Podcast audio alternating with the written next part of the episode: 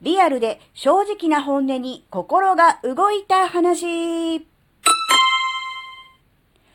あずききなこがなんか喋るってよ。この番組は子供の頃から周りとの違いに違和感を持っていたあずきなが自分の生きづらさを解消するために日々考えていることをシェアする番組です。こんにちは、あずきなです。えー、今回はね、ちょっと今までと違う感じで、あのね、Kindle とか、うん、なんだろう、まあ、ブログとかでもそうなのかな？なんかちょっと文章とかをね、書くときに、あ、これちゃんと気をつけた方がいいなって思ったことがあったんで、シェアしたいと思います。だから、あの、文章書かないわっていう人は直接関係ないんだけど、ああ、そういうことなのねっていう風にね、えー、気づいてもらえばいいと思うので、ね、最後までお付き合いください。それは何かというと、リアルで正直な本音をきちんと書くということですね。リアル、そして正直、そして本音。これがすごく大事かなっていうふうに思ったんですね。あのあずきなも本を、まあ、3冊出してて、その中でこう自分自身のこう葛藤みたいなものをね、えー、心理描写というか心、心の動きみたいなものをね、え結構ね、ま、自分の中ではね、細かく、うん、丁寧に書いているという、ま自負がありますが、やっぱりね、うん、足りてないなって思ったんですね。というのはですね、まあ、いろんな方の本、まあもちろん個人の Kindle 作家の方もそうですし、プロのね、商業出版されている方の本とかもいろいろこう読んでるうちに、あの、あずきな自身が本を読んでいて、文章を読んでいて、心が動かされる瞬間はどこかなってちょっと思って、そこに意識を置いたまま、ちょっと本を読んでいたんですね、ここ最近。それで、あ、ここかもなって思ったのが、リアルで正直な本音が炸裂していると、なんだろう、そこにこう自分自身の気持ち、感情みたいなものがこう同調して、深くこう、その物語、ストーリーの中に入り込めるなーっていうふうに思ったんですね。で、これはもちろん読み手の場合なんですけど、これもちろん当然書く場合も同じことだと思うんですよ。なので、やっぱこのリアルで正直な本音を、うん、きちんと丁寧に書いていくっていうことが、読者の心をつかむために必要な要素の一つかなっていうふうに思ったんですよね。じゃあどうやってそのリアルで正直な本音を書くのかっていうことが大事だと思うんですけど、もうこれどうやってっていうのはね、もう、まあもちろんプロの作家の方とかいろいろテクニックあるのかもしれませんが、あずきなが思ったのは、もうそれはもう自分の気持ち、あ、書く方ですよ。書くときにね、サッカー好きなとしても、もうとにかく自分の気持ち、もしくは当時の自分の気持ちにしっかりと向き合って、深掘りして、しっかりそう、言語化するっていうことぐらいしか、ちょっと出てきませんでした。もちろん、もっとこう、テクニック的なものはね、プロの作家の方から、あるいは編集者の方からすればあるのかもしれませんが、今時点のあずきなの考え方としては、もうとにかくその時の感情をね、深掘りすると。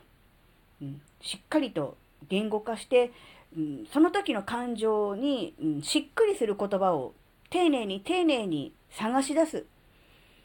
うん、当てはめていく。そこしかないかなっていうことと、やっぱりこう、これが本音だろうなっていうようなものが出てきて、そこでこう終わらせるんじゃなくて、その本音もさらに深く掘っていく。そうすることでもっとよりいろんなものがこう出てくる。その深い部分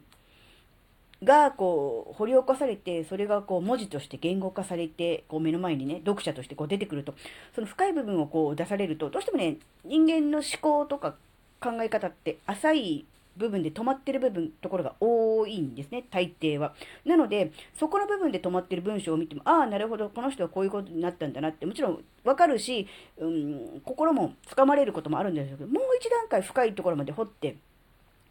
な、なんだろう、こう、しっかり、あの、その当時のね、えー、感情みたいなものを言語化することによって、自分自身、その読者自身が気づいていなかった、その感情みたいなものを目の前にこう差し出してあげるっていうのかな気づかせてあげるっていうことができると思うんでそうなった時にああの時の私僕の、えー、感情はこれに違いないあるいはこれに近かったかもしれないっていう風なそういう一致感みたいなものがなんだろう、その物語、あるいはもちろんもっと言うと作者、著者に対する信頼とか、物語に対する没入感につながるのかなって思ったんですね。なので、あの、表面の、浅い部分の感情だけにとどまらず、もっとさらにそこから掘っていくっていう作業が大事。でも、とにかく言語化するときはもう妥協しない。あの、すべてにおいて妥協しないのは無理だから、もうここ大事だなっていうピンポイントになる出来事とかそのエピソードってあるじゃないですか。そこの部分のその感情に関しては、とにかく、あの、妥協しない。適当にこの程度の、うーなん表現で、えー、いいや、とりあえず、で済ませない。もう、とにかくそこの部分はもう徹底的に、本当に当時の自分の気持ちは、この表現で合っているのかっていうのをしっかりこう、なんだろう、掘り起こすっていうのが大事だし、それができていれば、うん、やっぱりこう、ある種ね、こう読者に、うん、きちんとこう、刺さるというか、ね、響く感じになるのかなって思ったので、うん、ちょっとね、今回はこの話をシェアすることにしました。もしかしたら、あの、これからね、Kindle 書こうと思ってる人、あるいは今実際に作家として出版してるよっていう人も、もしかしたら聞いてくれてるかもしれないということをちょっとだけ期待して、ちょっと作家っぽいこともたまには喋らないと、ねあの、年に一冊しか出さない人が、普段から全然その作家活動みたいなこと喋らないと、え、この人何の人ですかってなるじゃないですか。いや、いいんですよ、それ別に。あの、毎日なんだか喋ってる人で全然構わないんですけど、たまには、作家らしいことも喋らせてくださいっていう感じなので、今回この話になりました。あのね、参考になればとっても嬉しいです。あの、すごく大事な要素だと思うんですよね。やっぱりこう浅い部分の感情で、えー、いいやっていうふうにとどまらせておかないで、さらに深掘りするっていう、非常にあの、辛く厳しく、執筆がスラスラと進むというわけにはいかないと思います。なんだったらそこで止まっちゃうっていうこともあると思うんですが、えー、ぜひね、あの、そこで妥協しないという、なんでしょう、意識、感覚を持って、えー、執筆活動を続けていただけると、